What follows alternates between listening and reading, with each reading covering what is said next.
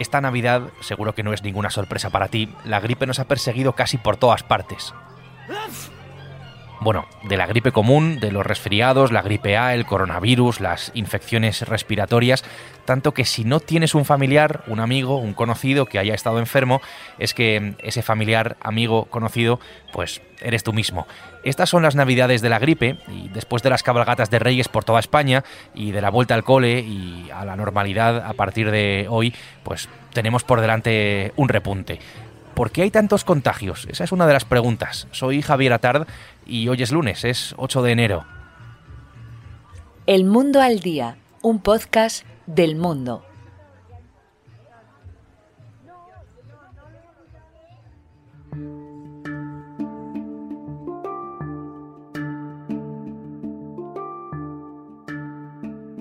Mi compañera Cristina Lucio es periodista de la sección de salud. Hola Cristina, ¿qué tal?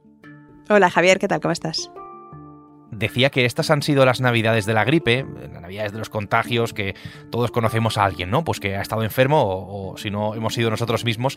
Más allá de esas sensaciones, por más evidentes que parezcan, si vamos a los datos, eh, con los datos en la mano, ¿de verdad hay tantos casos de infecciones respiratorias? Pues sí, sí, mira, ayer salió justo eh, el último informe de vigilancia epidemiológica y sí que muestra que la incidencia en atención primaria, por ejemplo, es de 438 casos por 100.000 habitantes, que para que te hagas una idea es como un 75% más de lo que había la semana anterior, que ya era alto. Y, por lo que dice el informe, también, se, también han aumentado mucho los ingresos hospitalarios, como un 60% con respecto a la, a la semana anterior. O sea que sí, sí que hay bastantes casos de, en general, de infecciones respiratorias. ¿Y qué es eh, realmente lo que circula? Porque, em, en fin, se ve de todo, ¿no? Desde la gripe, eh, la gripe clásica, la gripe común, la gripe A, el coronavirus. Hay varios virus haciendo de las suyas. Eh, el que más destaca, digamos, es el virus de la gripe. Sobre todo son virus del subtipo A eh, y estos son los que más infecciones están causando. Pero también hay bastantes casos de coronavirus, el COVID sigue ahí, sigue causando infecciones. Y también, aunque en bastante menor medida, hay casos del virus respiratorio sincitial, que es el que causa normalmente las famosas bronquiolitis de los niños. Pero sobre todo, ya te digo, eh, es la, la gripe la que más problemas está dando. Cristina, déjame que incluya en esta conversación a Héctor Castiñeira, que es divulgador sanitario y al que todos conocemos como enfermera saturada. Héctor, ¿qué tal? Bienvenido. Hola Javier, encantado de saludarte, encantado de estar con vosotros. Sabemos que los casos siguen creciendo, por lo que acabamos de contar con los datos eh, en la mano. Sabemos cuáles son los virus, sabemos las infecciones que circulan, pero me pregunto a qué se debe, ¿no? Eh, ¿Por qué hay tantos casos? ¿Por qué estamos viendo tantos casos? Te lo pregunto por si es que hay detrás algo, no sé, especialmente significativo este invierno, en el que, como estamos contando, pues todos conocemos a alguien que ha estado enfermo. Sí, notabas las balas silbando alrededor, ¿no? Dices, esto en cualquier momento soy yo el que, el que se contagia. Sí que es cierto, como dices, que no es una sensación, es algo que realmente sucede todos los inviernos, o sea, es decir, es algo que todos los inviernos se repite.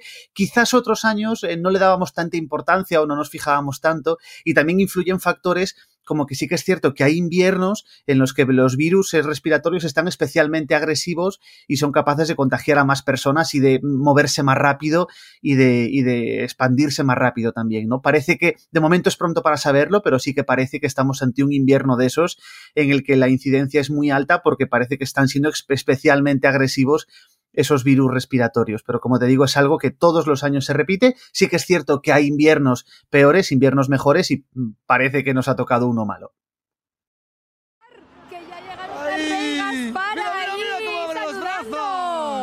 ¡Me encanta! Venimos de una época de muchos encuentros familiares en las Navidades, el viernes las cabalgatas de Reyes por toda España, hoy la vuelta al cole y la vuelta a la normalidad, con lo que implica, ¿no? Volver a la oficina, todo el mundo ya trabajando.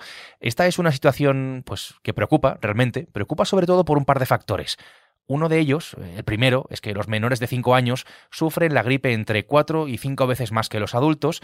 Eso, pues los que sois padres lo sabéis bien. Y el otro factor, el segundo, es que los más pequeños tienen más concentración de virus en su organismo y en ellos los virus son más persistentes, digamos, que en los adultos. En cuestión de tres días se han concentrado la festividad de los reyes, con cabalgata incluida, y la vuelta al colegio, que desde hoy vuelve a juntar pues a todos los alumnos, muchos de ellos con síntomas gripales, más los que están terminando ¿no? de recuperarse estos días. Todo esto puede suponer claramente un nuevo pico de contagios. Pues totalmente, desde luego que sí. O sea, al final eh, eh, venimos de una época en la que nos hemos encontrado por placer con la familia y con los amigos y, ya ves el resultado, que al final pues ha habido un pico grande de contagios y ahora vamos a esa época en la que nos volvemos a, encontrar, como dices, en, en los centros de trabajo, en los centros educativos y probablemente, muy probablemente, nos queda un invierno, un enero muy complicado porque los contagios a partir de ahora, del día 8, 9, 10, los vamos a ver pues dentro de más o menos de unos 5 días. A partir de 5 días, dentro de 5 días, desde el día 8, 9, 10, pues es cuando empezaremos a ver otro nuevo pico de casos porque al final seguiremos contagiándonos y a veces incluso porque estamos todavía en el periodo de incubación, no somos conscientes de que estamos enfermos, de que nos hemos contagiado de gripe, pero ya estamos contagiándole gripe alrededor al resto de la gente, ¿no? Entonces al final nos espera, como te digo, un mes de enero complicado en cuanto a saturación y en cuanto a casos de, gripe, de COVID y de resfriado, así que a cuidarse y a protegerse al final hay más gente junta en muchos sitios y eso eh, contribuye a que se transmitan más los virus. Y bueno, y por eso también se están reclamando una serie de, medidas que, intentan pues paliar un poco esta, esta escalada. También lo que dicen es que deberían haberse tomado medidas preventivas antes, que, ha fallado también un poco la, eh, la vacunación, no se ha vacunado tanta gente como esperaban, eh, también ha fallado un poco em, la colaboración, digamos, de la gente a la hora de, usar mascarilla eh, cuando está enferma, mm, que es algo que habíamos aprendido con, la pandemia y hemos dejado un poco, un poco de lado. Pero sí, eso, sí que se espera que, que siga creciendo al menos dos semanas más. Hablas de mascarilla, Cristina. Lo que podemos decir es que han vuelto. Primero con la implantación en algunas comunidades como por ejemplo la Valenciana, Murcia o Cataluña para mm, acceder a centros sanitarios, mientras que el primer paso del Ministerio de Sanidad ha sido su recomendación en hospitales y en centros médicos, en residencias de mayores y en aglomeraciones y veremos cómo queda eso finalmente. Esto, Héctor, pese a esa crítica que se hace de los expertos de que esta medida ha podido llegar em, efectivamente tarde, ¿era una medida necesaria? Pues mira, creo que la de la mascarilla es una medida de sentido común. Si tenemos un virus respiratorio que vamos por la calle o en el trabajo o cuando vamos a la farmacia o cuando vamos a cualquier sitio o en el autobús y lo estamos compartiendo con el resto de personas y estamos eh, contribuyendo a que prolifere esa infección respiratoria, creo que es de sentido común y de, responsabilidad individual el decir, oye, pues me voy a poner una mascarilla para no contagiar a todas las personas que tengo alrededor, ¿no? Entonces, es un elemento de protección más, como puede ser pues el casco de la moto o cualquier otro elemento, o las gafas de sol cuando hace mucho sol, que las utilizamos para protegernos de nuestros ojos, pues esto es exactamente igual, ¿no? Necesitamos esa mascarilla y tenemos que incorporarla a nuestro día a día como un elemento más para proteger al resto y para protegernos nosotros mismos en estos momentos determinados, no, no siempre evidentemente, pero sí cuando hay un pico de casos exagerado, cuando por ejemplo pues convivimos con una persona de riesgo y vamos en el metro, vamos en el autobús y hay muchísimos casos entre nosotros, pues oye, póntela ese ratito de ir ahí para estar protegido y para ayudar a, no seguir contribuyendo a que se expanda todavía más el virus.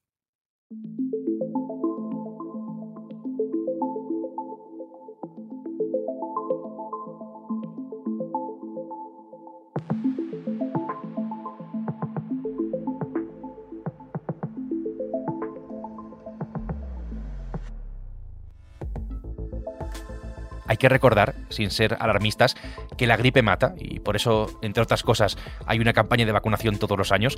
Por dar algún dato, la gripe, el coronavirus y la neumonía están detrás del fallecimiento de 43.000 personas eh, en 2022. Ahora, pues en fin, ¿no? Estamos contando ¿no? toda esta epidemia de casos de infecciones respiratorias por todo el país que tiene una serie de consecuencias, más allá del mero hecho ¿no? de los contagios.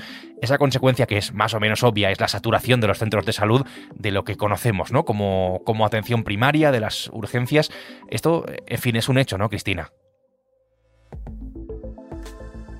Pues mira, hemos hablado con sociedades de atención primaria que sí que nos dicen que sí que hablan de sobrecarga y de saturación en, muchos casos. ¿no? Lo que señalan es que la precariedad en la que se encuentra ya la atención primaria, pues se hace aún más patente en estos días en los que lógicamente hay mucha gente que también está de vacaciones. Entonces sí, sí que hablan de sobrecarga y de saturación. Bueno, aquí tenemos un enfermero, Héctor, te lo pregunto a ti directamente por, tu trabajo, ¿no? Porque es tu trabajo, es a lo que te dedicas. ¿Estás asistiendo tú mismo a esto? Es así, es así, lo ve, lo puede ver casi cualquier ciudadano que saque la, que tenga la aplicación de pedir cita en el teléfono móvil y que lo intente hoy, hoy por ejemplo, o, la semana pasada, o probablemente la semana que viene también, pedir cita en su centro de salud y ve que no va a tener cita como sería ideal, no digo para el mismo día ni para el día siguiente, pero para dos, tres días vista probablemente no tenga cita. Incluso vemos casos de gente que tarda 10 o 15 días en darle cita en su centro de salud y eso lo que indica es que está colapsado ese centro de salud, que hay muchísima demanda y que los profesionales son los que hay, no hay más, incluso si no hay menos y, hay demasiada demanda para poder atender a todos. Es, es, es, es una realidad con todos los casos que hay, casos que estamos contando. Esto me plantea otra duda. Lo cierto es que en España tenemos una cierta cultura de acudir al médico enseguida. Eso, en fin, sin demonizarlo, ¿no? Que termina por provocar cierta saturación en, algunos momentos. Entiendo, por otra parte, que es difícil de cambiar como forma de actuar, ¿no? Esta, em, la de acudir, ¿no? Al médico directamente en cuanto nos sentimos eh, enfermos o con síntomas. Claro, es que aquí influyen, en, mi opinión, influyen varios factores eh, para que tengamos esa cultura, ¿no? De como de ir al médico y de, ante, la mínima presentarnos en el centro de salud. Uno de los factores que influyen es que mm, se lleva años enviando el mensaje a la población de no se autodiagnostique, no se automedique, no tome nada por su cuenta, no tome ningún tipo de decisión respecto a su salud eh, sin consultar con nadie, ¿no? Entonces, al final claro, ese mensaje lo que va creando pues son ciudadanos que, ante la mínima consultan, que ante la mínima preguntan. Entonces, por eso al final creas un poco esa dependencia del sistema de salud. Eso por un lado, eso influye también, pero es que también influye que muchos, y, lo ves, porque mucha gente que te viene te dice, sí, sí, yo sé que probablemente tengo gripe o tengo COVID o estoy resfriado, podría tratármelo yo solo en casa, tengo fiebre, me la trato yo. El problema es que necesito un justificante para el trabajo. Claro, realmente no vienen, tal como está montado el sistema, estás obligando a que los ciudadanos, cuando tienen eh, fiebre y no pueden ir a trabajar, pues por eso, porque tienen gripe, necesiten una cita en su médico de atención primaria, bien sea telefónico o presencial, porque están enfermos y necesitan un justificante para en su, su trabajo.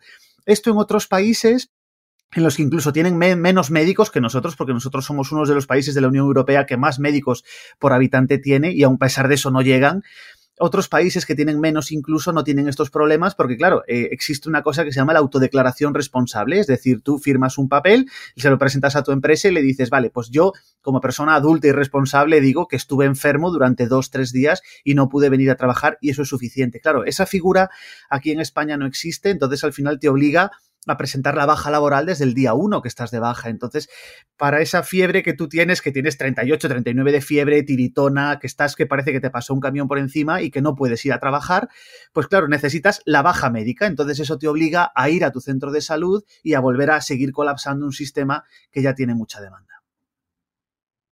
Creo que solo nos queda ir a lo más práctico.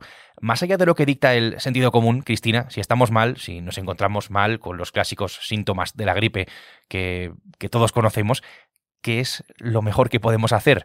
Em, ¿Es mejor hacerse el test en casa para ver si tenemos, no sé, gripe A, coronavirus? ¿Es mejor ir al médico directamente?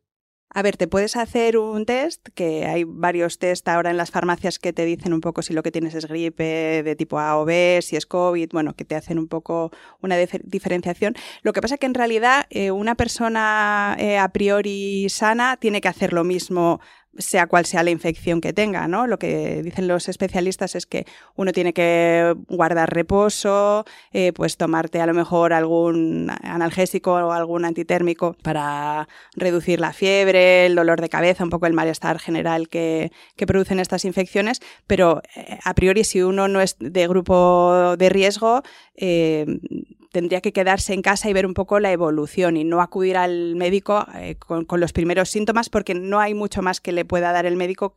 Eh, el problema que hay aquí es que mucha gente va al médico porque necesita una baja laboral. Sí, como decía eh, Héctor. Y, entonces los médicos también reclaman que esto cambie un poco, ¿no? Que, la regulación de, estas bajas se modifique para que para un proceso de dos, tres días no sea necesario acudir al centro de salud para certificar que uno está malo y que se pueda un poco hacer como, como pasa en Reino Unido, que uno puede como autocertificar que, que está enfermo. Esta es la realidad, un comienzo de invierno un tanto complicado y mm, un enero que por lo que parece lo va a ser aún más. Cristina, gracias. Gracias a ti, un placer. Héctor, gracias. Un placer, como siempre.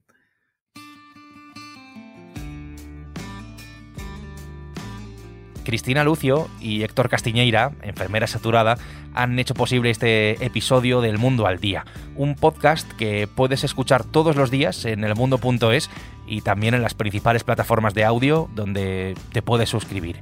Mañana será martes y aquí estaremos con una nueva historia. Hasta entonces, gracias por estar al otro lado, cuidado con la gripe y saludos de Javier Atard.